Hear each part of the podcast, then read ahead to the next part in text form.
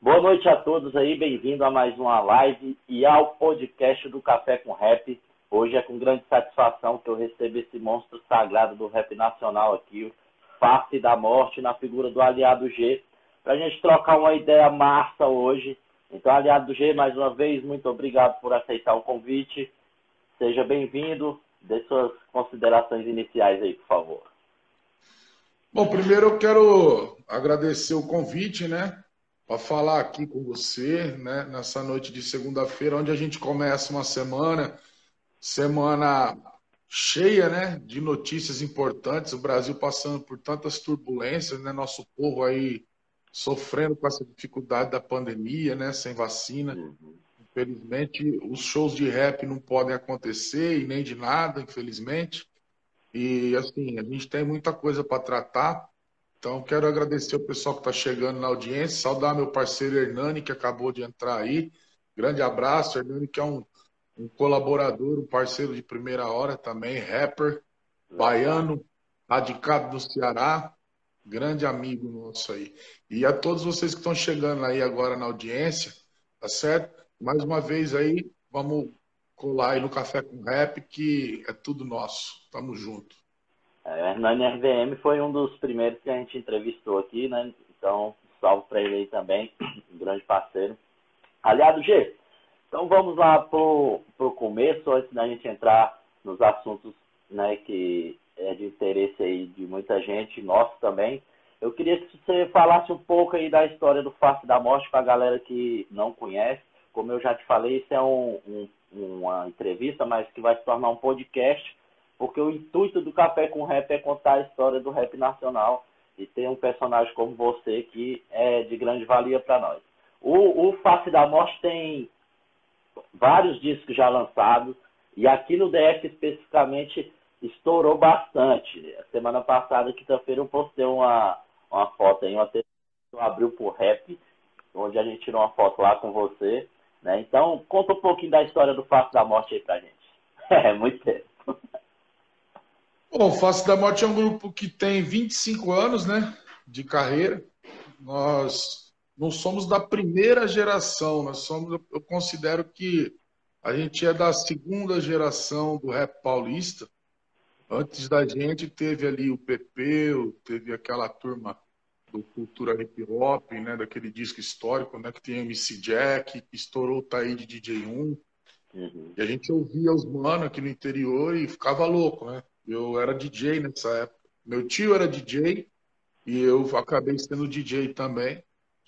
E eu tocava nos bailinhos que eu fazia, eu tocava o som dos caras, mas assim, uma admiração muito grande e vontade de fazer também. A gente sonhava com isso e tal. E aí começamos ali, nosso, primeiro disco foi lançado em 95 pela TNT Records, a mesma gravadora que lançava o Naldinho e tal. E dali para frente a gente começou como todo mundo nos pequenos shows, né, naquela no trabalho de formiguinha no dia a dia, ali na região de Campinas, Hortolândia, que era a cidade onde a gente morava, Sumaré, e começou por ali, né? E aí vale aquela frase antiga do poeta que dizia: "Cante a sua aldeia e serás universal", né? Então a gente contava as histórias ali da nossa quebrada, a gente muito jovem, né, naquela época, e simplesmente fazendo uma crônica do nosso dia a dia, que era o dia a dia de muitos, e acho que esse foi o segredo do rap, ele deu voz àqueles que não tinham voz, e a música cria essa conexão, né? Você, quando ouve uma música e você pensa assim, pô, essa música foi feita para mim, você se conecta com ela, e o prazer que isso traz é um prazer indescritível, né? Eu acho que esse é o segredo do rap, desse rap que embalou os anos 90, porque muita gente tinha coisas a dizer e não se via no jornal, só não ser nas páginas policiais, não se via na TV, a não ser nas notícias é, do Datena, do notícias dos daqueles programas que faziam o sensacionalismo com a violência que acontece todo dia na periferia, desde o tempo da escravidão, né? acontecia na senzala e hoje acontece nos guetos, nas vielas, enfim. é, o rap ele vem ser essa voz. E o Face da Morte era mais uma voz somando aos outros que estavam na caminhada. E aí a gente foi nessa batida até em 98, quando a gente gravou o primeiro disco. Primeiro disco, não. Nosso primeiro grande hit, né? Que foi a música Vingança. Até já entrou alguém aqui escrevendo, né? Procure a Deus seu verdadeiro. Não. 98, o disco Quadrilha de Morte elevou o patamar do grupo. No de 95, a gente teve Carruagem da Morte. Foi a primeira música que falava de cadeia no Brasil, né? Diário do Detento foi sair depois, em 97. Mas a primeira música que falava sobre um, algo de dentro da cadeia, Carruagem da Morte. A música História de Quatro Humanos também desse disco foi marcante. Só que nada comparado ao que foi a Vingança. A Vingança é um hit que hoje, né?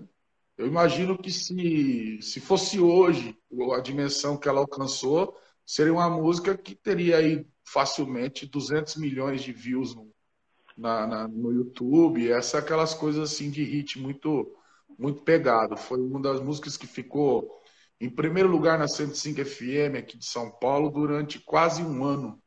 Ela foi primeira em, durante seis meses e ficou entre oscilando em primeiro e segundo durante quase um ano numa rádio onde tocava o samba, para você ver que ela não era a primeira música do rap, ela era a primeira da rádio. Entre todas as músicas que tocavam ali. E a 105 uma rádio comercial, que tocava todos os grupos de samba estourado e tudo mais. Até vou aqui registrar um episódio, já que estou contando a nossa história, que foi o dia em que eu me senti, é, senti que eu era artista e não era mais um sonho, que aquilo se transformou em realidade. Foi o dia que a gente foi fazer um show em uma conexão dessa rádio, da 105 FM, na cidade de Indaiatuba, região de Campinas. E nessa época o Soueto, que era o grupo que o Belo cantava, estava estourado com a música que eles gravaram com o Neguinho da Beija-Flor, chamada Ângela. E eles, eles acabaram de fazer o show, tinham umas 10 mil pessoas no, no, na festa, e todo mundo cantando e tal. E aí o Chilão, que era o produtor da 105, chegou e falou: agora é vocês. Falei, ô louco, coloca os caras do pique novo, coloca alguém aí. No... Acabou de sair o Soueto com o neguinho da Beija-Flor, vai entrar nós. Né? E nunca tinha acontecido um grupo de rap nesse evento. Que ele era um evento onde só cantava samba. Não tinha grupo de rap. O único grupo que ia era o Sampa Crio, às vezes, mas o Sampa Crio que era um lance mais romântico. Já era um grupo de mídia televisiva, era diferente. Era a primeira vez que ia ter um grupo de rap mesmo, tocando no meio daquele evento de samba. Então a insegurança nossa era grande. E aí eu me lembro exatamente, eu estou falando para você e me vem as imagens. A gente tinha um banner que era a capa do disco Quadrilha de Morte, aquela capa do Landau. E aí os meninos do Realidade Cruel, olha que coisa, é curioso isso aqui. Os meninos do Realidade Cruel faziam holding para nós nesse dia. O Douglas, Caramba. o Pedro, Flagrante, os caras estavam tudo, acompanhava a gente, andava com a gente nos shows, né? E aí o, os meninos subiram. Meu pai, falecido, Deus o tenha, ele tinha feito uma estrutura de montar, assim, ele soldou umas peças de encaixar, aí montava tipo um varal, assim, no palco para pendurar o banner. E aí o Douglas subiu, ele o Keno montaram lá.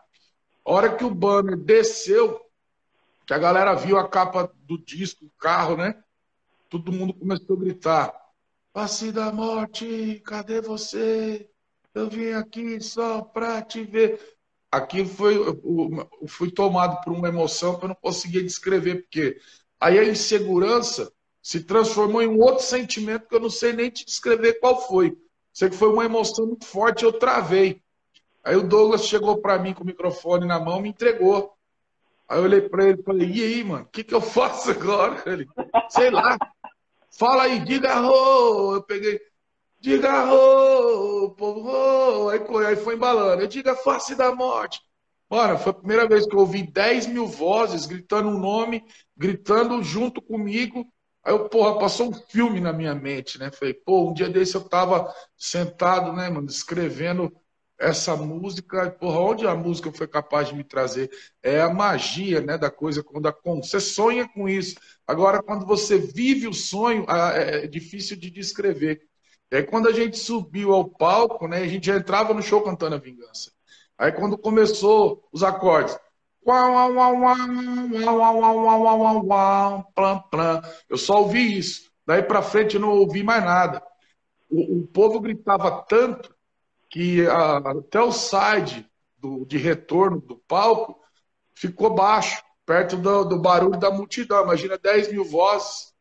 E a música começou e eu não, não consegui saber que ela tinha começado. E aí a parte mais bonita, ela veio da galera para meus ouvidos. O povo começou a cantar. Caramba. O povo começou a cantar. Eu levei assim na conversa, só ouvindo até o refrão. Eu fui cantar só a segunda parte. A primeira parte a galera cantou inteira sozinha. E a gente no palco, eu só coloquei o microfone para frente e deixei o povo cantar. E aí então foi nesse dia que eu eu vi que a mesma, a mesma galera que cantou Soueto, um belo neguinho da Beija-Flor, cantou Face da Morte. Então, nesse dia, caiu a ficha. Falei, bom, começou para valer. Aí depois, aí a gente teve a felicidade de lançar o disco O Crime do Raciocínio, que foi que saiu Tático Cinza, televisão, Bombagada, aí veio o clipe da Bombagada.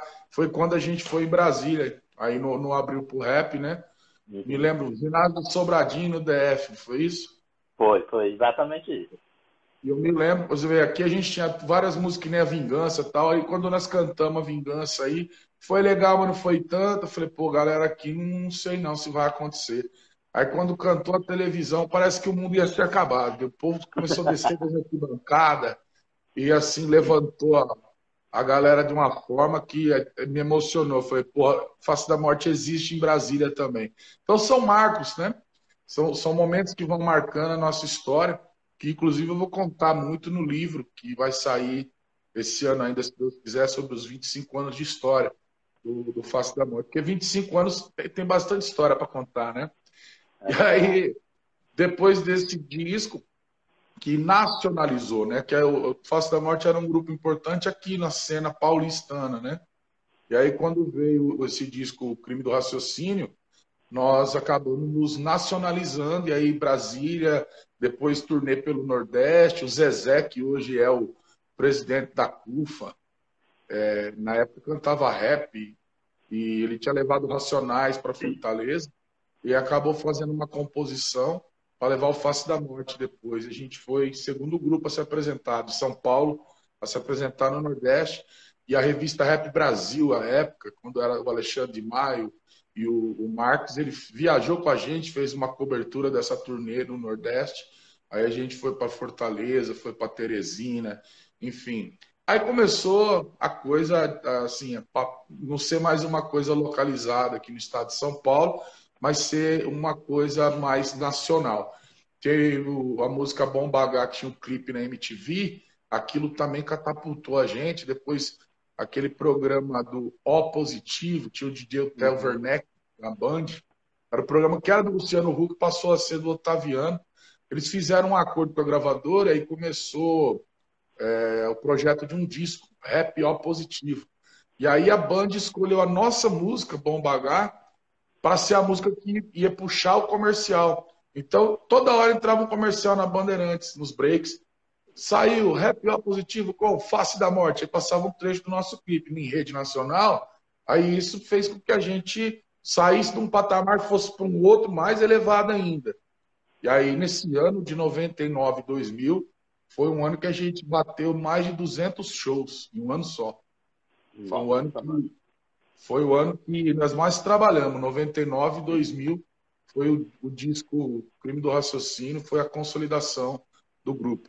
Paralelo a isso, a gente montou um selo, e aí nós lançamos Realidade Cruel, o primeiro disco do Realidade Cruel, foi um sucesso, dia de visita, né? E depois fizemos o segundo, Entre o Inferno e o Céu, o terceiro. Os três primeiros discos do Realidade a gente produziu pela Face da Morte Produções, depois nós produzimos Facção Central, aquele disco da Pomba, também saiu pela Face da Morte Produções, direto do campo de extermínio. Nós produzimos esse disco e lançamos o Inquérito, foi o último grande produto. Né? O, o Inquérito, o Renan, eu costumo brincar, falar, essa, essa criança saiu daqui, eu bato assim, saiu daqui. tenho muito orgulho do Renan. Eu acho que Renan é um pensador, antes de, de ser um grande rapper, é um grande pensador contemporâneo. É um cara que muita gente talvez não saiba, mas é um cara que tem é, respeito de, de, figuras da alta intelectualidade mundial, como o professor Boaventura do Amaral, que levou ele para ser e foi orientador dele no mestrado lá na Universidade de Coimbra. Isso não é para qualquer um, não. Então, isso nos, nos enche de orgulho e acho que é, a gente tem que é, valorizar cada vez mais essas pessoas que é, não estão no mainstream, né, não estão na grande mídia, mas que nos representam e nos enche de orgulho. E também o disco do Clã Nordestino, a gente lançou pela da Morte Produções, né? Infelizmente a gente perdeu o Góis no meio do caminho, né? Mas o disco está registrado e a gente tem muito orgulho da nossa história, que foi construída dessa forma. E até a felicidade de ter lançado um disco do nosso ídolo preferencial, né? nosso mentor intelectual, embora ele não, aceite esse título, mas é o nosso professor. O disco do GOG, né? Tarja Preta, também foi lançado pela. Exatamente, o Tarja Preta foi lançado também pela Face da Morte Produções em parceria com a Só Balanço, no período que o GOG viveu em Hortolândia, que é um período talvez mais rico da nossa produção, né? E o GOG participou de dois discos nossos, no Crime do Raciocínio, na música televisão, televisão, e depois ele escreveu, né, uma espécie de prefácio cantado daquele disco, que parece um livro, que é o Manifesto Popular Brasileiro. E é um negócio de arrepiar, né? Quando o GOG começa ali, a chama da liberdade se renova. Aquilo é Aquilo é quem não ouviu, vocês que são mais jovens, não conhecem, vai lá ouvir Fazendo Escola, GOG e Face da Morte. Depois, quando terminar a live, vocês conferem. É uma coisa que, para quem tem consciência social, como dizia o Che, se você treme de indignação perante as injustiças, então somos companheiros. Se você é um companheiro desse, ouve Fazendo Escola. Se seus olhos não marejar, é porque você de fato não tem essa sensibilidade que pensa. Caramba, mano. Rapaz, é uma história gigantesca, né, cara, do fato da morte. Eu, particularmente, eu comecei a ouvir rap em 92 e a primeira música do Face da Morte que eu ouvi foi televisão, né? E justamente por eu ser muito fã do GOG, né? Quando ah, o GOG participou de uma música dos caras e tal, no, naquela foto da TBT que eu postei, que quem tá na foto é meu parceiro Assunção, né? Porque naquela época era o seguinte, é, ele tirava foto com os cantores preferidos, né? Porque tinha só a máquina de filme. Então se não dá para aparecer nós dois. Eu ia lá e tirava dele, ele ia lá e tirava uma minha. E quando ele chegou lá na minha quebrada com esse CD do Face da Morte, que naquela época era CDzão, aí eu tá, botei lá como de costume, escutar de ponta a ponta. Eu falei, caramba, mano, que louco, que louco. Aí comecei a escutar, escutar. Então, é uma história muito rica, mano, a de vocês, como a de outras pessoas que a gente. O Gog a gente teve o prazer de entrevistar aqui também, e ele citou essa época em Hortolândia, mano. Como foi para vocês esse convívio aí com o Gog? Ah, foi um momento muito produtivo, porque aconteceu o seguinte, né? É, em 98, quando teve esse estouro da música Vingança, que eu te falei, uhum. é, ao invés da gente ir para uma gravadora, é, a gente investiu no selo Face da Morte Produções. E com isso eu ia muito à galeria, na 24 de maio, né? E eu levava disco, a gente mesmo distribuía. Então eu levava disco na 24 de maio, ali na galeria do rap. E um dia eu tava por lá e o Gog tava lá com a galera dele. Eles iam ficar em São Paulo um tempo, eles estavam numa pensão ali no centro, perto da galeria. E tinha alguma série de shows. Na época ele tinha uma relação muito próxima com o Dário, falecido Dário também, guerreiro nosso do rap nacional, cara da, o dono da Porte Ilegal. Você já deve ter muito, muito disco Sim. aí com aquelas duas armas da Porte Ilegal. pois é, então. O Dário, eles estavam ali, tinham uma relação muito próxima do Dário, estavam por lá. E a gente começou a conversar, cara. E Aí eu falei para ele, cara, você podia conhecer Hortolândia, é, que é muito bem posicionado, né? Do ponto de vista de logística, porque ele me falou que queria morar no estado de São Paulo, porque estava pintando muitos shows no estado e o deslocamento de Brasília atrapalhava. porque o custo de passagem aérea, né, naquele momento era caríssimo. 98 nós estamos falando. E aí ele falou, estamos pensando em mudar para São Paulo. Eu falei para ele, olha, a experiência que eu tenho aqui me mostra, eu posso te falar com toda franqueza. A maioria dos shows que vocês vão fazer não vai ser em São Paulo, vai ser no interior de São Paulo. São Paulo tem show, mas é localizado. Interior é onde você vai fazer sexta, sábado, domingo, às vezes quinta. Então, Hortolândia é mais bem posicionado nesse sentido. Porque de Hortolândia e Campinas, que é colado, né? Hortolândia e Campinas é quase como São Paulo Guarulhos, São Paulo Osasco. É conurbado territorialmente. Uhum. Aí eu falei, vamos lá conhecer.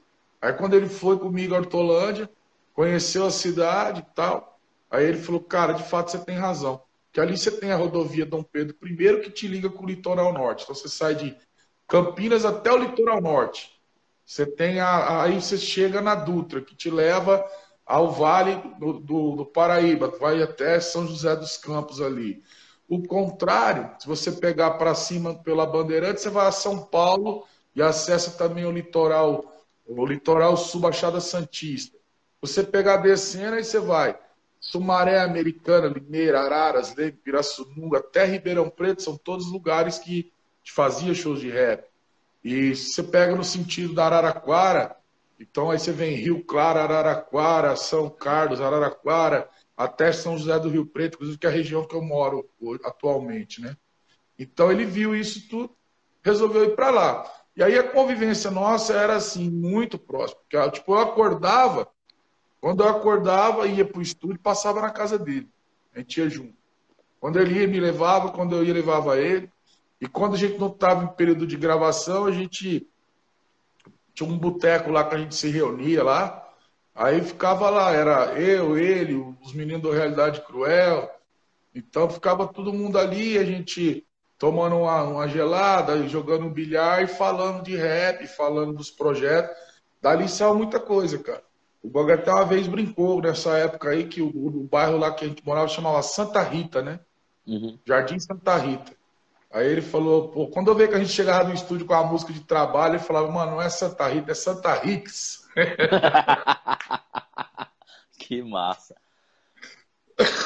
Então foi um período de muito aprendizado. E aí um detalhe para a galera saber, antes do disco Manifesto Popular Brasileiro ficar ter sido feito, o que aconteceu anteriormente foi que a gente ali era quando o Brasil ia ia completar 500 anos. Uhum. E a gente queria fazer alguma coisa, porque tinha um grande debate na sociedade se era 500 anos de luta, se era 500 anos de, de comemoração, se era 500 anos de exploração e tal, e a gente queria fazer uma, uma visão nossa dos 500 anos de história do Brasil. E aí a gente começou a frequentar a Unicamp. Eu, Gog e o Flagrante, do Realidade Cruel. E a gente ia todo dia, todo dia. A gente investia um tempo da nossa vida para estudar a história do ponto de vista crítico do Brasil. Uhum. Então a gente ia à biblioteca da Unicamp, é uma das principais bibliotecas de história do Brasil provavelmente a principal, se deve se perder, vai perder para da USP, talvez é da Federal do Rio, não tenho certeza, mas é uma biblioteca, inclusive tem o acervo do, do, do Sérgio Buarque de Holanda, está lá dentro da, da Unicamp. Então, não, não, é uma biblioteca qualquer, é uma coisa muito representativa. E a gente foi lá para o IFISH, né, que é o Instituto de Filosofia, História e Ciências Humanas, e estudamos quase um ano a história crítica, do ponto de vista crítico, né? uhum. do Brasil. E aí o projeto era fazer o disco Eu, Gog e Flagrante. E, e tinha até um nome, um projeto, era Brasil 500, era tal. Só que aí, no, no, no, no meio do caminho, acabou se perdendo. Né? O Gog tinha os projetos dele com o grupo, Gog, e o Flagrante com realidade. E aí tinha que lançar, todo mundo queria lançar seu disco de carreira e não tinha tempo para lançar o projeto, porque ia encavalar a gente sempre lançava no segundo semestre, perto do fim uhum. do ano, né?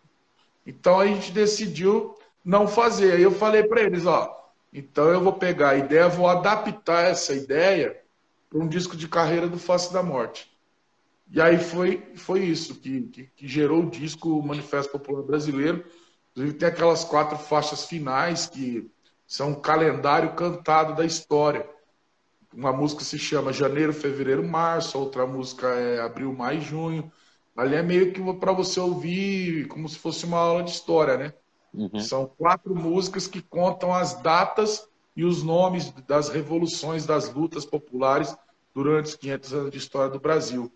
Mas não deixou de ter grandes músicas também, né, que marcaram esse disco, como Mudar o Mundo, que é uma música que até hoje a galera que ouve gosta muito dessa música. Muita gente ainda precisa conhecer essa música. Ela é incrível. Mudar o Mundo é emocionante. E Caravana, também, que está nesse disco. Destacaria essas duas faixas aí, que eu acho que a gente acertou bastante ali. São coisas que emocionam. E fruto dessa convivência com o nosso maestro, nosso professor, Jorge, um patrimônio da cultura popular brasileira, o GOB. É verdade. Aliado, é, é, nós vivemos em um tempo que a tecnologia vem facilitando aí para a gente contar essa história, né? Apesar de muita galera do rap, é, vamos falar assim, ou discutem ainda essa resistência com a rede social. Com... O Face da Morte, eu vi que o canal do Face da Morte no YouTube está sendo bem movimentado. Você vem botando ali tudo do Face da Morte, trazendo vários vídeos com várias informações importantes. Nesse inteirinho aí todo, como você avalia é, essa era para nós? Porque eu pensei que quando chegássemos a essa era de tanta informação, as pessoas realmente iriam se informar. Mas a maioria, às vezes, só passam por cima ali do assunto para poder discutir. Como é para você um cara que é, desde sempre no Face da Morte, bastante crítico, politizado, que vem contando essa história aí para a gente? Como você vê essa, esse lidar com, com essas tanto de informação que a gente tem, né, com o povo hoje, o diálogo hoje, como você vê isso?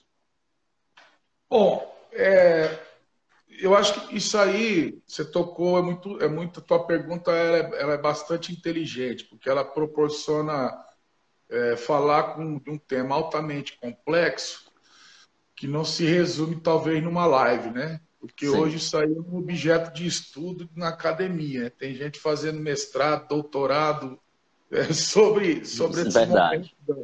Da, da, da, comunicação na humanidade, né, com o surgimento dessas big techs, e Facebook, Google, enfim, o, os canais aí que a gente está tá podendo falar.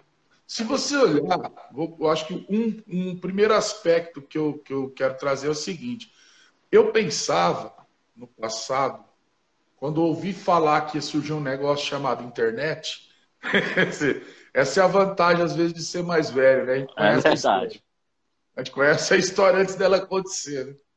Quando eu ouvi falar que ia ter um negócio chamado internet, aí eu fiquei pensando, pô, isso aqui vai proporcionar para nós a condição da gente fazer uma revolução cultural no Brasil, porque nós não vamos precisar passar pelo crivo de uma rádio comercial que você tem que pagar jabá, você não vai ter que ficar refém de um diretor de um, de um canal de televisão para você poder passar seu videoclipe. Eu pensava isso. Só que o capital ele, ele não age assim, né? O capital ele tem suas maneiras de agir. Então, o que, que, que eles fazem? Os algoritmos constroem essas bolhas dentro da rede. Então, por exemplo, dependendo do teu assunto, vou fazer um negócio fora do rap, só para você entender. Por exemplo, nós começamos a vender boné do Face da Morte. Quando você posta um vídeo no Facebook, o robozinho que lê, ele consegue entender o que você está falando. Se ele encontra a palavra vender, se ele encontra um valor, ele entende que você está comercializando. Se você não estiver pagando o um anúncio, ele segura teu vídeo. Ele não distribui teu vídeo. Se você tem, por exemplo, vídeos como esses vídeos soltos que eu venho fazendo, às vezes um por semana, sobre temas, que eu fiz agora um do Big Brother, tá andando uhum. super bem. Eu fiz na sexta-feira um vídeo no Facebook já passou de 10 mil visualizações na página do Face da Morte. Uhum. Porque o tema é o Big Brother. Entendeu? Então o Facebook deixa de distribuir. Quando eu falo do Bolsonaro, o Facebook segura. Se eu apresento uma crítica ao governo, ele segura. E o YouTube mais ainda. Então, estou dizendo isso para responder esse primeiro aspecto da tua pergunta, que é o, o, o, ambiente das redes sociais e a nossa comunicação. Por que, que eles fazem isso? Por alguns motivos. E o primeiro motivo talvez seja o seguinte: o que, que, o que, que é o objetivo da rede social no entendimento dessas big techs? Construir entretenimento. Que ele quer tirar o cara da televisão, ele quer tirar o cara da Netflix. Porque é isso, o Facebook ele está concorrendo com isso. Ele, ele vende o que? Ele vende a atenção das pessoas. Então, como é que ele quer prender a atenção? Ele quer prender a atenção disputando conteúdo de entretenimento. Lógico que existe público para estar tá aqui agora, vendo eu e você falar né, no, no, no Café com Rap. Só que o grande público, o cara que trabalhou o dia inteiro, enfim, não tá, não tá, não tá com saco para nada, tá devendo a conta de luz do mês passado, tá chegando a segunda, o cara tá com medo de corte, o botijão de gás ele vai comprar, já tá pensando em trocar por lenha. Você entendeu? A gasolina estourando o preço, o aluguel tá atrasado. Essa pessoa, quando chega em casa, ela não quer muito se conectar, de repente, com coisas muito sérias. Ela quer entretenimento, ela quer se aliviar. Aí ou ela vai para Netflix, ou ela vai, entendeu, ver um videoclipe no YouTube, uma música, enfim. E o Facebook, ele quer disputar a audiência com isso, com isso tudo. Então, o que é entretenimento, você vê nas redes sociais o que é que mais bomba. É humor, né? pornografia, humor e esporte. São os três temas que mais movimentam a rede social. Então, existe também essa, essa, essa coisa desfavorável do algoritmo para quem produz rap de conteúdo, por exemplo. Nós lançamos agora há pouco o clipe Mercadores da Fé, tem pouco tempo. Depois eu descobri que o algoritmo do YouTube ele segura todo o conteúdo religioso. Tudo que, que faz é, debate sobre a questão religiosa, o YouTube abafa. Você vê o, o, o, como é que é a coisa. Eu não sabia disso. Aí na descrição do vídeo estava lá, clipe sobre religião. Ah, então o YouTube está travando o clipe, ele não está distribuindo o clipe, sabe? Sim. Então, são coisas desse tipo que eu acho que a gente precisa compreender o funcionamento, entender como é que a gente faz para dentro das redes sociais conseguir furar essas bolhas né? Uhum. Porque imagina o seguinte, não tem lógica é, determinadas coisas. Olha só, o Face da Morte, por exemplo, tem, eu tenho um clipe lá no canal nosso que é a Vingança, tá agora chegando a 3 milhões. Tá chegando a 3 milhões de views. Curiosamente, quando eu vou ver os dados no YouTube Studio lá, uhum.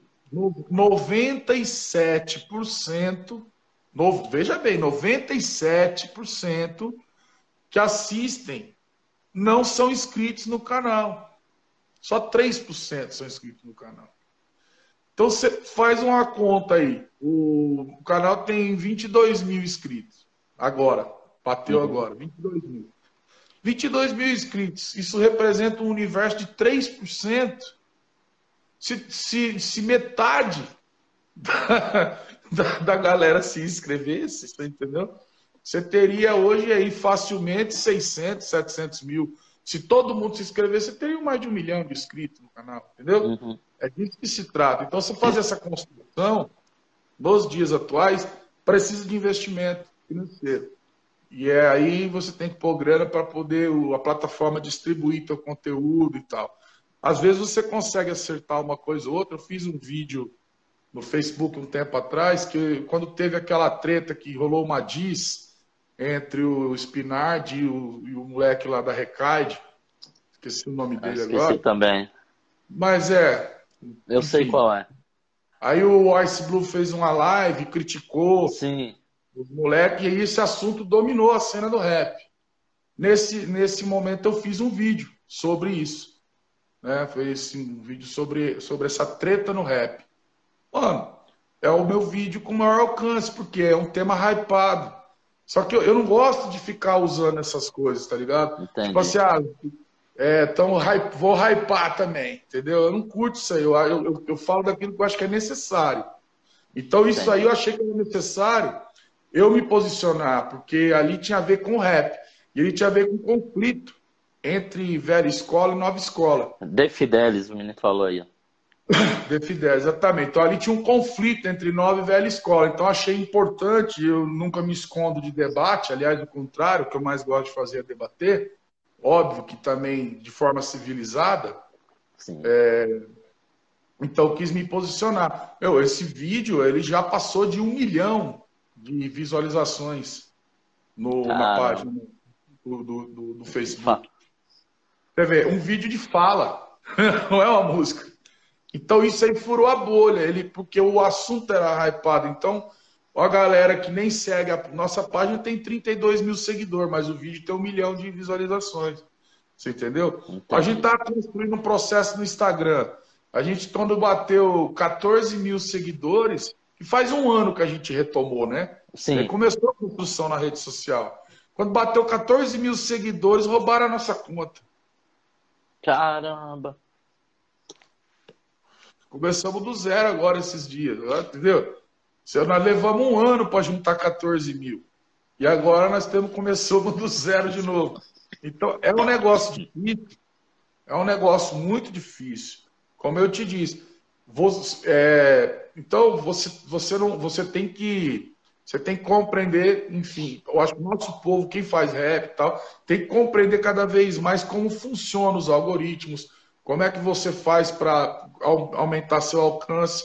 Só que mesmo assim, você tem caras, por exemplo, como o Hernani, que é especialista nisso. O Hernani nos ajudou aí quando foi sair o nosso clipe, fazendo programação do, do tráfego e tal. Mas vou dar aqui um número para você que está assistindo e pensa, por exemplo, em lançar seu clipe dentro desse ambiente.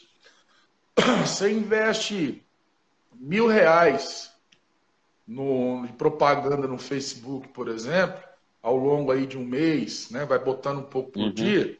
Vamos imaginar que você invista mil reais ao longo de um mês. Mil reais vai te gerar um tráfego aí de entre 10 e 15 mil é, pessoas para ver teu, teu vídeo. Então você imagina um canal para chegar no alcance que tem hoje canais com 600, com 1 milhão. Um milhão. Chegando nisso aí, entendeu? Você vê como é que é o nível de investimento. E isso um pouco também porque nós estamos atrasados. No passado não era assim. Quando o YouTube começou, ele incentivava as pessoas a se inscrever, ele distribuía mais os conteúdos de forma, né? De forma mais democrática, vamos dizer assim, né? Uhum. não com tanta restrição como é hoje. Então, assim, para quem vai começar agora, o momento é de novo fechado e o dinheiro, infelizmente, está falando de novo, ele fala mais alto. Eu acho até que hoje na rede social é até mais difícil do que do que antes para um grupo se divulgar, porque antes uma música, se você gravasse um disco, não era todo mundo que gravava um disco, certo? Então, Sim. gravar um disco era um acontecimento. Ó, saiu o disco. Então, todo mundo dava atenção e julgava. Se era bom, ia andar. Se não, não andava, mas se era bom, andava. Todo mundo ia olhar. Hoje, me fala você, quantas músicas são lançadas por dia na, Rapaz, na, na por dia, eu não falo nem por dia, por hora. Não é? Então, você imagina o quanto você tem que ser bom para você disputar num espaço onde você tem milhares de músicas subindo as plataformas digitais todos os dias da semana durante o ano inteiro e não tem dia, não tem hora, toda hora tem uma coisa nova, entendeu? Eu uhum. não sei te falar em números, mas eu sei que é desse jeito. Então, quem é que se destaca? Quem tem investimento, quem tem mais condição de investir se destaca. É duro dizer isso, mas essa é a grande verdade. Pode viralizar uma música? Pode, pode. claro que pode. Só que é mais difícil hoje, não porque o cara faz o trampo e não é bom, é porque ele disputa com muita gente. Muita gente. E é muito mais difícil. E tem muita gente boa. Então é. você não disputa só com muita gente, você disputa com muita gente boa. Boa. Isso é mais difícil. No passado não era assim, entendeu? Você tinha lá algumas estrelas só, e aí você entrava ali no meio, você tinha que ser mas tinha que ser bom, porque o Muito nível bom. de comparação sempre foi alto. Principalmente para quem participou de uma geração racionais. Pô. Eu, no meu tempo, no meu tempo, eu tive que, que chamar atenção para as minhas letras do ouvinte que eu via um letrista do nível do Mano Brown, do nível do Gog. Eu, tava, eu tinha que roubar a atenção de quem ouvia esses letristas. Entendi. Então, isso também não é uma coisa fácil de fazer. É, não. Não. Eu não conheço dois não conheço dois Gog, entendeu? É uma coisa difícil. É como na, na MPB. Você não vai ter dois Chico Buarque de Holanda, você não vai ter dois Cazuza, não vai ter dois Raul Seixas, não vai ter dois Renato Russo, não vai ter dois Caetano Veloso. Você percebe que são os grandes letristas são de gerações e eles marcam gerações Geração. e é difícil de um novo. Você vai para o samba, cara, quem, quem, quem vai se esquecer um dia do legado de um cara do tamanho do Arlindo Cruz, entendeu? Quem vai se esquecer do legado do cara do tamanho do Jorge Aragão? Quem vai se esquecer que o, o, o fundo de quintal revolucionou o samba, assim como o Racionais revolucionou o rap? São marcos. Assim uhum. como os Beatles fez com o rock num período da história. Então, essas figuras que são acima da média, figuras que são, né, assim, com o tempo da história, elas vão construindo a história quando você se distancia dela. Talvez nem o Brau tenha consciência do tamanho que ele tem, a importância que tem um cara igual o Brau, é um cara igual o Gordo. Essa história, quando for contada daqui 100 anos, esses caras vão ser contados como hoje na, na, na academia se conta a história dos trovadores. Como uhum. na, quando se estuda a história africana, se conta a história dos griots. Percebe? Uhum. Então essas figuras têm essa dimensão. Esses caras são desse tamanho. Só que o tamanho da pessoa, às vezes, precisa passar um tempo, a própria sociedade maturar todo esse, esse, esse acontecimento que é, é muito grande. O Racionais hoje já começa a ser um pouco é visto assim como um mito, uma lenda. E isso também aí é, é curioso. Isso cria uma antítese, porque com, com todo esse tamanho, hoje é difícil Racionais conseguir lançar um disco novo. E aí é tem um hiato temporal, tem um hiato temporal que, que essa complexidade eu vivo tentando desvendar. É, por isso que eu não queria voltar, eu não queria voltar. Ficamos 13 anos parados. Eu sempre tinha uma opinião que a gente já tinha dado a nossa contribuição e que agora que tem um monte de gente aí que toca o barco. Entendi. Mas me fez voltar, é, quando eu senti a necessidade de voltar, foi quando eu vi o Brasil voltando a ter os problemas que tinha na década de 90 e isso voltou a atualizar. Bom Bagagem está com quase 100 mil visualizações. Nós botamos o clipe no canal, tem quase 100 mil visualizações. Que é a música mais atual que fala do Brasil de hoje, Sim. que Bom Bagagem que é uma música de 99. Você ouve Tático Cinza, que é uma coisa mais atual que Tático Cinza. Eu é. acho que nunca foi tão atual. Você pega o disco Crime do Raciocínio, se ele fosse lançado hoje, ele seria considerado um disco que foi, que foi olhando para o cenário do Brasil de hoje. Percebe? É, se você der esse CD para alguém hoje, alguém da nova geração, e não falar nada, o crime do raciocínio não falar nada, ele vai pensar que lançou ontem. Porque vai realmente, pensar que porque realmente tem esse, essa importância. Aliado, eu, eu vou te contar uma história aqui para entrar no, assunto. Eu passei 14 anos é, como evangélico dentro da igreja evangélica, né? Por 14 anos e tal, aprendi muita coisa, foi muita coisa boa e tal. E eu canto também e lancei um clipe chamado Terra de Cego, que eu conto sobre o abuso espiritual e o abuso até intelectual que ocorre lá dentro, né? Na, da, desse meio religioso, vamos, vamos colocar assim. E vocês chegaram com a música Mercadores da Fé, mano, na hora que eu ouvi aquela música, eu falei, caraca, mano, olha aí. Lógico que eu, a minha relevância é, é pequena comparada, né? Mas quando chega vocês com o Face da Morte, eu falei, caramba, alguém vai, vai falar disso aí também, bicho, porque é, é um dos fatores que eu acho, eu não tenho muito estudo assim, mas um dos fatores que eu acho que piorou e levou o Brasil a chegar aonde chegou, e eu falo isso porque, como eu vivi, muito tempo lá dentro, eu fui levado um pouco a isso, levou o Brasil onde está, entendeu? E foi uma coisa que vem é, manipulando as pessoas, vem destruindo ali, às vezes, muita coisa que foi construída e a gente chega no estado que chega hoje. Conta um pouco dessa visão dessa música pra gente aí e a relevância e a importância dela nos dias de hoje. É, De novo, quero te agradecer pela inteligência da pergunta, porque ela permite a gente, de novo, falar de uma questão que é extremamente complexa, né? Hoje não tem como você falar de Brasil é, e até mesmo de Estados Unidos e, e, assim, eu acho que é um fenômeno que, que nós importamos né, dos Estados Unidos, né? Uhum. Essa coisa do movimento neopentecostal é, a, gente não, a gente não aprendeu muito com a história deles, a gente copia as coisas mais ruins que os Estados Unidos têm, né? essa, essa é, é verdade. Delas, né?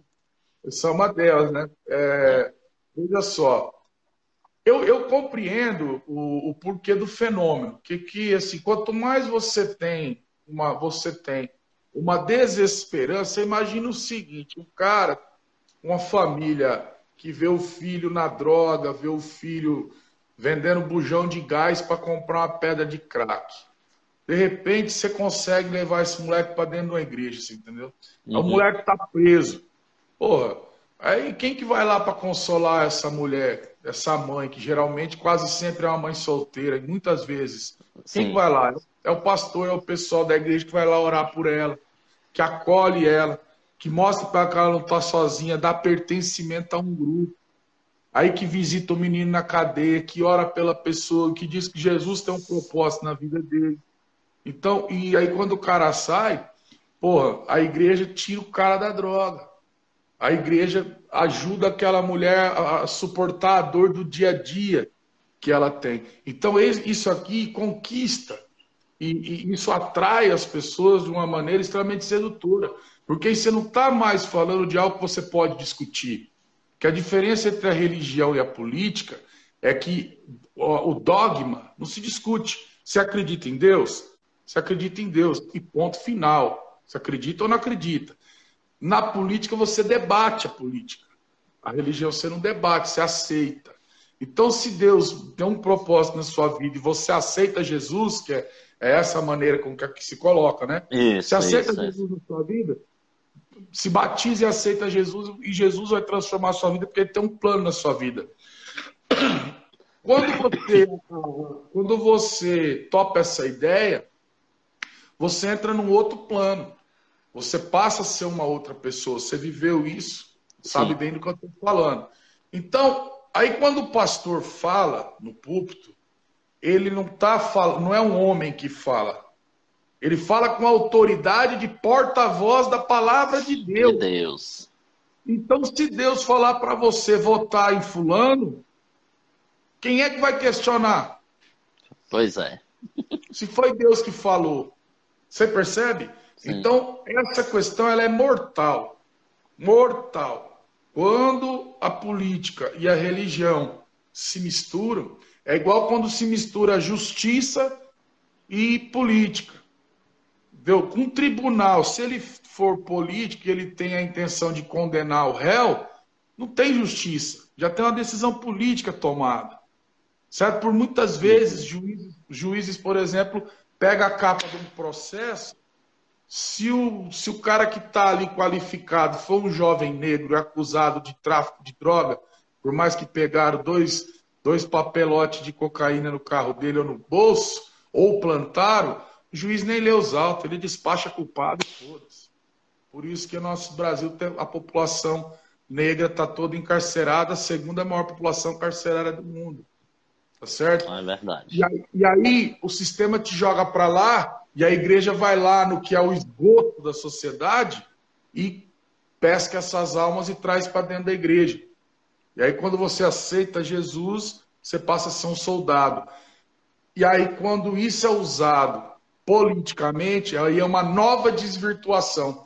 O cara te desvirtuou no sistema judiciário, depois a igreja te desvirtua no dogma religioso, religioso. e você é manipulado e você não consegue sair desse ciclo vistoso. Então, acho que disputar com, com essa força do movimento neopentecostal num país de pobres igual ao Brasil, um dos países mais desiguais do mundo, o Brasil é um dos países mais ricos do planeta, uma das maiores economias e com uma das maiores desigualdades né, do, do mundo. Então, eu acredito que a solução para isso não é, não é algo que a gente possa fazer de imediato. Eu acredito que, tanto que você vê, um país desenvolvido como os Estados Unidos sofre do mesmo mal. Não é à é. toa que tem esse movimento de extrema-direita e do fascismo a la Trump nos Estados Unidos, quando na história americana, uma democracia, que vamos chamar de democracia liberal, é, você acha que alguém invadiu o Capitólio? Isso é um negócio que nunca aconteceu na história estadunidense. Aconteceu agora. Só que se você olhar os Estados Unidos de hoje, os Estados Unidos nunca teve tanta gente pobre. Que o brasileiro tem uma mania de pensar que os Estados Unidos é o paraíso na Terra. Se engana por completo. Hoje, os Estados Unidos é o país da OMC, que é a Organização Mundial do Comércio, com o maior número de pobres. É lá onde tem o maior número de pobres em todos os países da OMC e da OCDE. Uhum. E muita gente não sabe disso. Então, essa pobreza, esse desemprego, tem muito a ver com essas políticas que o desenvolvimento chinês, por exemplo, deslocou muitas empresas dos Estados Unidos para a China e acabou roubando emprego dos americanos. Então, tem um desemprego muito grande nos Estados Unidos. Hoje a Apple é lá, tudo tudo tá lá. Tudo tá lá. Você compra a marca americana, mas quem fabrica são os chineses. Então, isso uhum. levou os empregos para a China.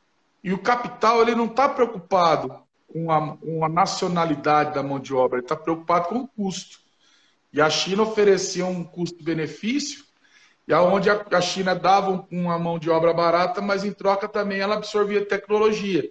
E hoje a gente vê um mundo de novo polar entre China e Estados Unidos, né? E, uhum. e, e eles estão nessa troca de conhecimento e riqueza, só que os Estados Unidos ficou com um índice muito alto de desemprego. E isso faz com que esse fenômeno também neopentecostal lá ganhe cada vez mais força. E eles têm uma base de formação que é anglo-saxã, que é inglesa. E os ingleses eram protestantes já. É. É? Então os ingleses já têm uma religião que não era católica. Então os Estados Unidos não é um país católico. O Brasil era um país católico. Aliás, o maior país católico do mundo, o Brasil. Sim. Só que com o avanço da miséria, com o avanço da violência, com o avanço da população carcerária, você tem esse quadro aonde a igreja passa a ser o que numa época, na época ali do meu pai, o sindicato fez muito esse papel. Eu lembro uhum. a primeira vez que eu fui no dentista, foi o dentista do sindicato. Eu também. Então, o, o, o, então, o trabalhador ele se sentia acolhido pelo sindicato. Meu pai me levou no dentista a primeira vez, porque o, sindicato oferecia tratamento dentário.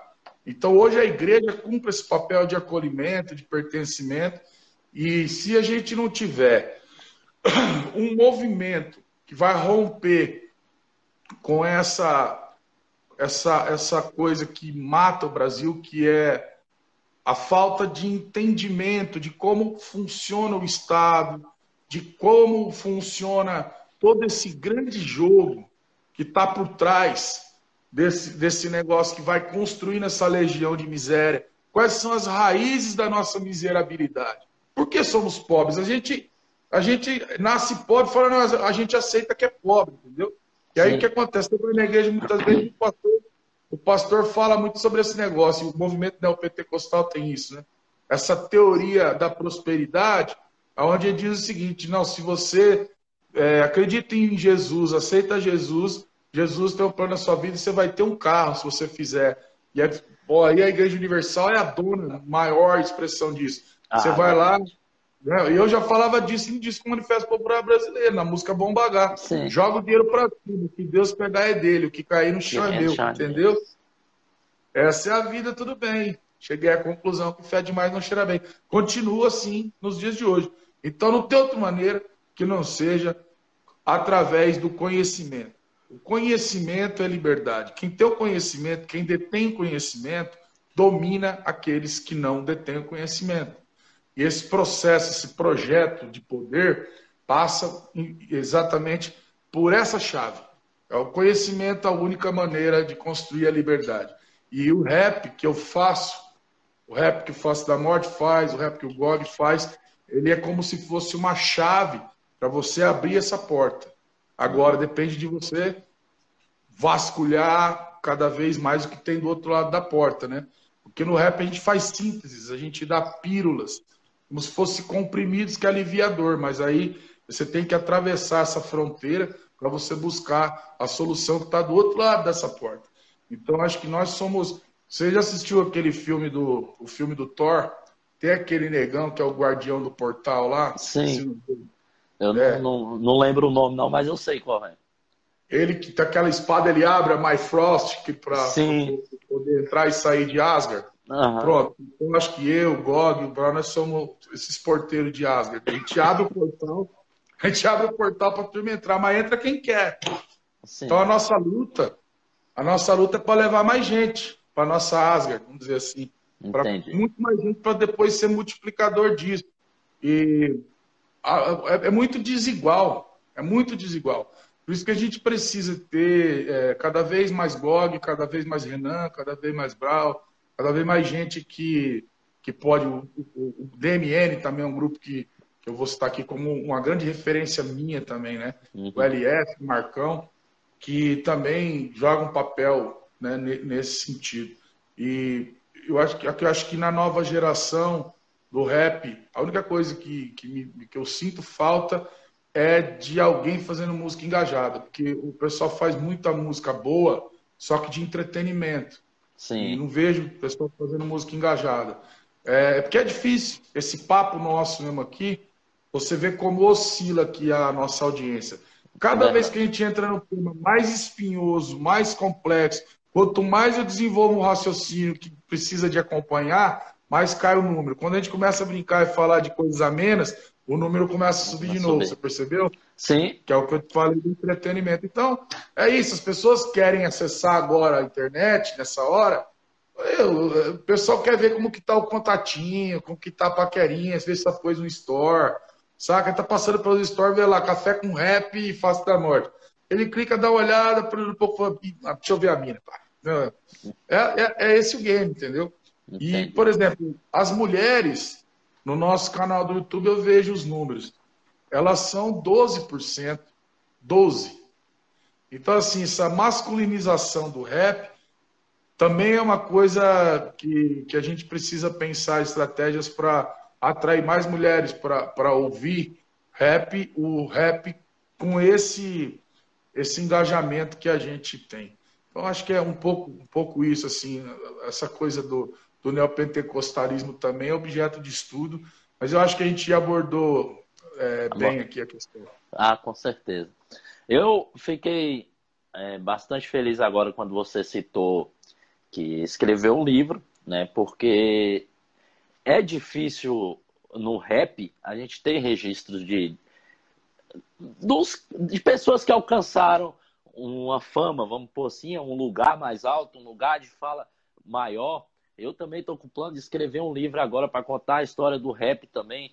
É, e como eu costumo falar, muita coisa que eu luto, que eu questiono, que hoje eu tenho essa visão, eu estou ensinando para meus filhos, porque eu acho que isso é o que vai dar direção lá para, como você falou, daqui 30, 40, 50 anos, a gente mudar um pouco essa história, as pessoas acordarem um pouco pelo que é feito, né? Às vezes a gente vê aí na política o pessoal falar, ah, beleza, não, a era do Lula foi boa, mas roubou, vamos tirar e tal, porque agora, o, como falam, né, o pessoal, principalmente o pessoal aí da, da religião, o nosso e tal, nosso presidente é isso mesmo, e vagabundo.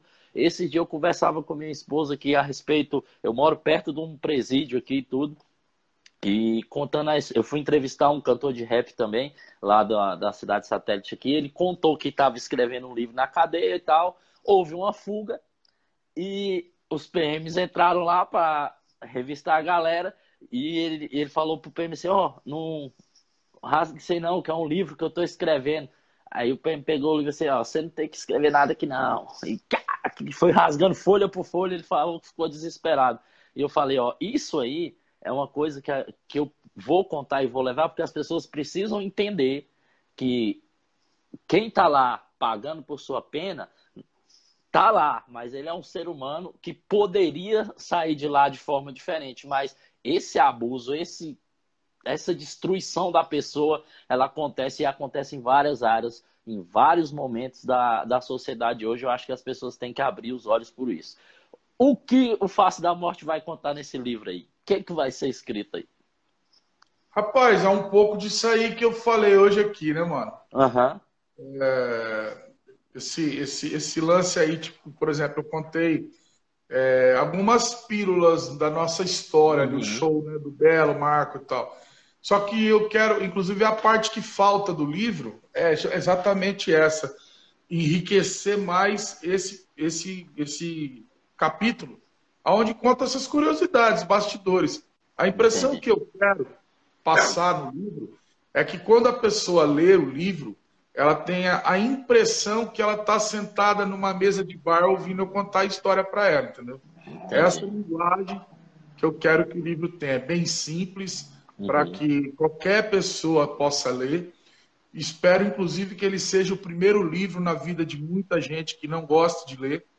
Eu acho que quando você tem conteúdos como esse, pessoas que talvez nunca iriam pegar um livro para ler, pegam no livro para ler, porque porra, é, tem uma identificação com a história do Face da Morte, eu quero ler o livro. E aí, de repente, isso desperta a pessoa, que é a história da chave que eu te falei. De repente, uhum. o cara abre a porta de um outro mundo, que é o universo do conhecimento que está guardado nos livros, e passa dali em diante a mudar a vida dela, entendeu? Então, acho que esse livro ele pode cumprir esses papéis. O papel de abrir, despertar consciências, despertar o interesse pela leitura e fazer com que as pessoas conheçam esses bastidores que jamais foram revelados do rap nacional. Tem histórias muito engraçadas, então assim, ó, vai ser uma coisa bem divertida. É, a gente tem momentos que foram de glória, mas tem muita tragédia também. Sim. então, pretendo contar é, histórias, tipo, a gente a gente ir carregando picape pela linha do trem para ir tocar de graça, tá ligado? Coisa que nego nem imagina que. E tocar em caminhão de comício, entendeu? É caminhãozinho de comício 1992, e a gente de a pé, não tinha nem carro, né? Cada um com a picape, o outro com, com MD e levando as bases andando pelo escuro na linha do trem, 10 km de distância para chegar no lugar mano. do comício, para poder cantar para 50 pessoas. Mas isso é o tesão que a gente sempre teve na, na coisa. Então, coisas assim estão no livro. E foda quando pegar a chuva na volta, aí você tem que se esconder na barraquinha. Caso dos equipamentos. E, toda, toda quebrada, todo mundo que, que é de quebrada sabe que no, na frente do botequim tem um puxadinho de brasilite com a mesinha de bilhar, né? Toda quebrada tem isso, né? Então, é passou a noite um dia ali, né? dormindo em cima da mesa de bilhar, esperando a chuva passar.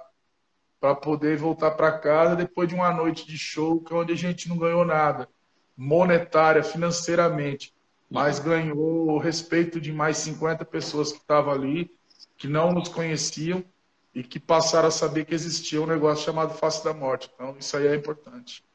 E Legal. Então, coisas assim que quero contar.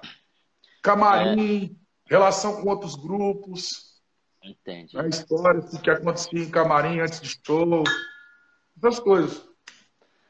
Aliado, o que você acha que o rap tem que melhorar para a gente atingir essa comunicação, a gente ter portas porque, igual você falou, o livro ser uma chave, a música ser uma chave. O que você, na sua visão, que você acha que o rap precisa melhorar para a gente atingir mais pessoas? Eu acho que sempre melhorar na qualidade musical, primeiro, né? O rap é uma música, antes de mais uhum. nada. Antes de qualquer outra coisa que a gente possa discutir, é música. E música tem que ser boa. Música, para mim, se divide em dois tipos não, não sou muito fã dessa classificação por gênero, mas uhum. eu acho que tem música boa e tem música ruim. A escala musical tem sete notas, aí você usa sete notas para construir tua música. Ela vai ser boa ou vai ser ruim. Aí o mercado denomina, isso é rap, isso é, é. rock, isso é pop, isso é dance, isso é trash, isso é... é uma maneira também de, de identificar o estilo, mas fundamentalmente acho que a música tem que ser boa. E quando a música é boa, ela constrói a conexão, como eu falei. Então, acho que assim, primeiro, primazia na qualidade musical. Óbvio, você tem que definir para quem você quer falar. Não adianta querer falar para todo mundo, que é impossível. Ninguém faz isso. Nem os Beatles fizeram isso. Você entendeu? Sim. Então, isso é bobagem. Então, eu acho que a gente tem que ter pessoas fazendo músicas diferentes, estilos diferentes, nada de concentrar, e eu acho que concentração no estilo aí é a morte. Por exemplo, agora é trap, vai todo mundo fazer trap. Isso é a morte. Entendi. Começa a criar produto descartável. Começa a criar uma geração descartável. O hit desse mês, ninguém lembra o mês que vem. Só que você pega a Vingança de 98, ela tem 200 mil visualizações por mês no YouTube hoje. Só no nosso canal, tem mais 200 no do Nuno, mais 300 no da Sky Blue Music, entendeu? É uma uhum. música que tem um milhão de pessoas assistindo. A música tem 23 anos. Entendi. Ao passo que o hit do mês passado, no mês seguinte, não é lembrado. Então, isso faz com que o cara comece a entrar numa pira de fazer uma música todo mês. E a qualidade vai ficando para trás. E aí uma coisa vai sendo parecida com a outra, porque a música do fulano deu certo, vou fazer uma naquela pegada também. E aí você vai construindo o quê? Uma unificação em torno de um, um, um tema só e um tipo só de produção.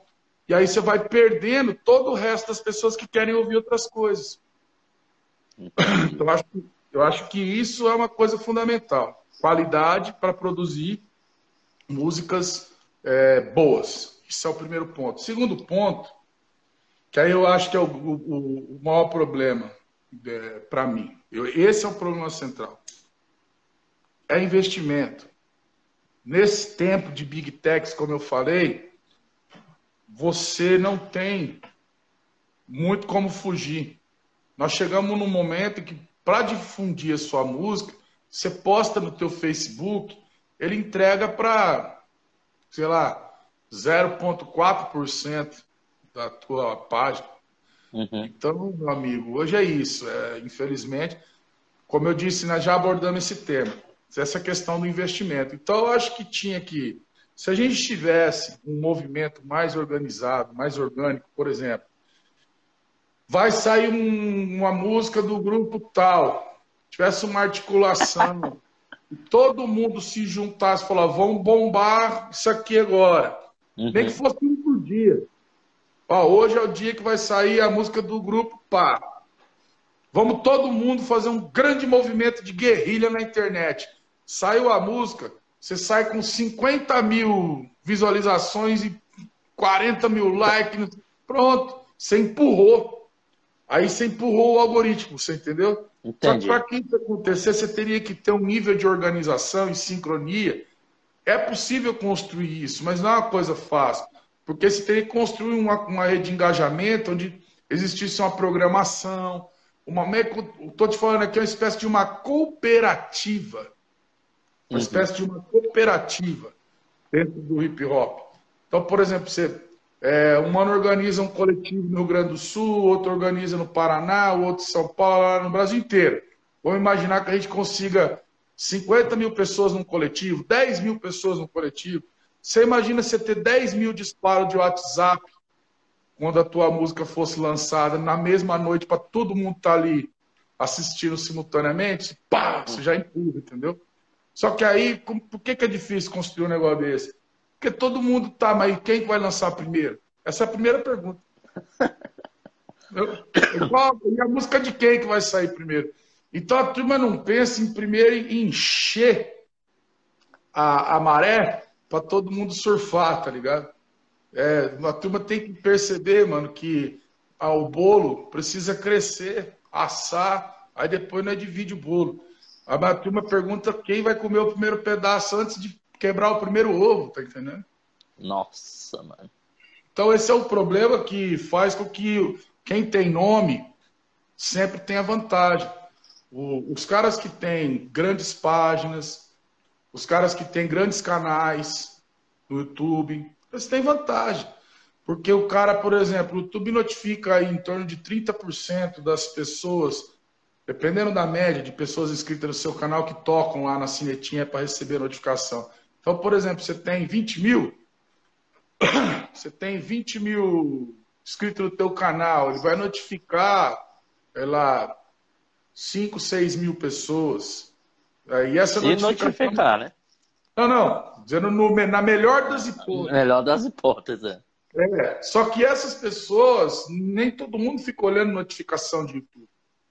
Porque a notificação de YouTube, o cara é inscrito em 50 canal, 100 canal. Aí a tua notificação entrou no bol, no balaio ali, o cara nem viu. Você percebe? Uhum. Então, o cara, por exemplo, um canal igual do Condzilla. Condzilla tem. Eu vou ter uma história sobre o Condzilla, vou contar só no livro. Ah! Só no livro. Já fica aqui, ó, mais uma, uma, uma manchete aqui. É, o canal igual do Condzilla terá 50 milhões. Mano, você lança um clipe num canal desse, ele notifica lá, porra, um milhão, dois milhões de pessoas. Pessoas. Certo? Ah, é foda, você entendeu? É, meu pai tinha um ditado. meu pai era um grande frasista, um grande detentor de ditados. Ele diz assim: Meu filho, o diabo ele só caga no Monte Maior. Tá, porra. Eu, eu é, é bem interessante isso que você está falando, porque, é, como eu falei, eu estou começando agora com Café com Rap, né? Na verdade, tenho pouca visibilidade muita dificuldade de conseguir pessoas para conversar, entendeu? Então, lógico que aqui eu fui direto em você e tal, são pessoas que trouxeram informação para mim na, na época da minha, não vou falar infância, juventude, é, eu tinha informação, às vezes, muito que eu ouvia nos rap, mano. Não tinha muita coisa, porque a gente, quando é pobre, é, é o quê? A TV, Globo, SBT e aquilo ali. Não tinha internet, não tinha nada. Então é uma dificuldade grande, como o Preto Fosco falou aí. A galera grande podia estender a mão. É difícil, né, mano, a, a gente alcançar isso. Então, é por isso que quando a gente chega numa ideia como essa, que troca uma ideia, o tanto de conhecimento que você está passando aqui, né? Eu tenho certeza que muita gente vai ouvir depois o podcast e ver a entrevista também. É, eu fico muito satisfeito porque eu sei que a gente está nessa escadinha que você está falando aí, né, mano? De ir pouquinho em pouquinho, mas de grande valia e de grandes informações. Aliado G, qual é a sua maior pretensão hoje hoje, dentro do, do rap nacional, com essa volta? Você ficou parado muito tempo, como você falou. E qual a sua maior pretensão? Qual o seu maior recado hoje? Antes de eu responder, só o, o Preto Fosco colocou essa questão, né, da galera de cima estender a mão para quem está embaixo. É, eu acho que isso, Preto, é uma coisa muito difícil. E vou dizer por quê. Talvez não seja só, não é uma questão só de vontade. A questão é a seguinte: quem tem uma estrutura, quem tem uma carreira, quem tem um patamar alto, por exemplo, ele pode estender a mão, mas para quantos? Pode, que nem nós fizemos isso. Nós pegamos realidade cruel, não existia, passou a existir. Inquérito, não existia, passou a existir. Enfim, nós fizemos isso. Nós sempre fomos do movimento de base. Só que nós conseguimos fazer isso com quantos? Com dois, com três. O sucesso, ele não tem a ver com talento. O talento, você tem talento para alguma coisa. Alguns para música, outros não, por mais que queiram fazer música. Outros têm talento para música, mas nunca vão ser reconhecidos. Então, ponha isso na cabeça. Sucesso não tem a ver com talento. O sucesso, ele é fruto de estratégia e investimento. Aí é sucesso. Então, o sucesso você faz. Alguém planeja e faz. Não necessariamente tem que ter talento para ter sucesso. Vou dar um exemplo para ilustrar. A Xuxa. A Xuxa nunca foi cantora. Só que ela é uma das maiores vendedoras de disco da história da música brasileira. Isso é uma demonstração de que sucesso não tem a ver com talento. Porque se fosse isso, a Xuxa jamais venderia disco de música certo? Uhum. E assim, outros casos eu poderia citar aqui, de gente sem talento que vendeu muito disco. E muita gente talentosa que nunca vendeu disco. Por exemplo, Caetano Veloso é um ícone da MPB. Só que o Caetano só vendeu um milhão de cópias quando ele gravou uma música do Peninha. Aquela música, às vezes no silêncio da noite. Aí ele vendeu um milhão de cópias. As músicas dele não vendiam. Ele atingia a galera mais universitária, mais intelectualizada. Você percebe? Mas aí o que aconteceu? Foi feito um projeto para fazer sucesso, independente do conteúdo. Entendi. Então, tipo, saiu de lá da ideologia dele, aquela poética mais complexa, e colocou uma coisa pop, para fácil deglutir, a galera poder degustar e compreender de forma simples, que o Peninha tem essa linguagem, pronto. Aí vendeu um milhão de cópias, percebe? Então, é, você pega, por exemplo, hoje um cara igual esse cara que fez essa música da Rita e da facada. Essa música da facada, volta a Rita que eu perdoo a facada. Ah, sim. Toca, em tudo quanto é lugar. Por que que isso acontece numa explosão, viraliza? Porque, mano, isso é uma coisa que é comédia, é entretenimento. Por que, que o funk tem tanto espaço e sobrepôs o rap na periferia? Porque as minas iam no show de rap na nossa época, eu me lembro bem. Aí tinha 10 grupos de rap que a gente queria pegar de baixo e pôr para cima. Só que essas pessoas que pagavam para ver o show do Face da Morte, elas queriam também se entreter. Na época, quando começou, tinha baile. E chegou um tempo que show de rap não tinha mais baile. Antigamente, que era, o DJ tocava os balanços, tocava a lenta, tocava o samba e tinha o show. O show era uma parte de um evento, que era o baile, onde as uhum. pessoas esperavam a lenta para ir paquerar aquela mina, dançar agarradinho, entendeu? Neguinho é cheiroso. Neguinho passava a semana inteira para um cortar o cabelo, fazer a barba, pôr a roupa, para paquerar no baile. E o rap foi construindo um formato que só tinha grupo. Então as minas que iam no show de rap, no, Face da Morte, por exemplo, chegava lá, ela tinha que ver 10 grupos cantando 10 músicas que ninguém nunca ouviu em lugar nenhum. Então, do ponto de vista do formato entretenimento, isso é ruim. Hum. Pensando, pensa como público. Pô, vim ver o Face da Morte. A gente ia entrar no palco, às vezes, 5, 6 da manhã, com todo mundo jogado no chão, que não tinha ido embora. Tava jogado no chão, sentado em cima das mochilas. Isso aí já é todo mundo muito louco. Sim. Percebe? Isso foi destruindo os shows de rap. E o funk é o oposto disso. O funk é entretenimento do começo ao fim.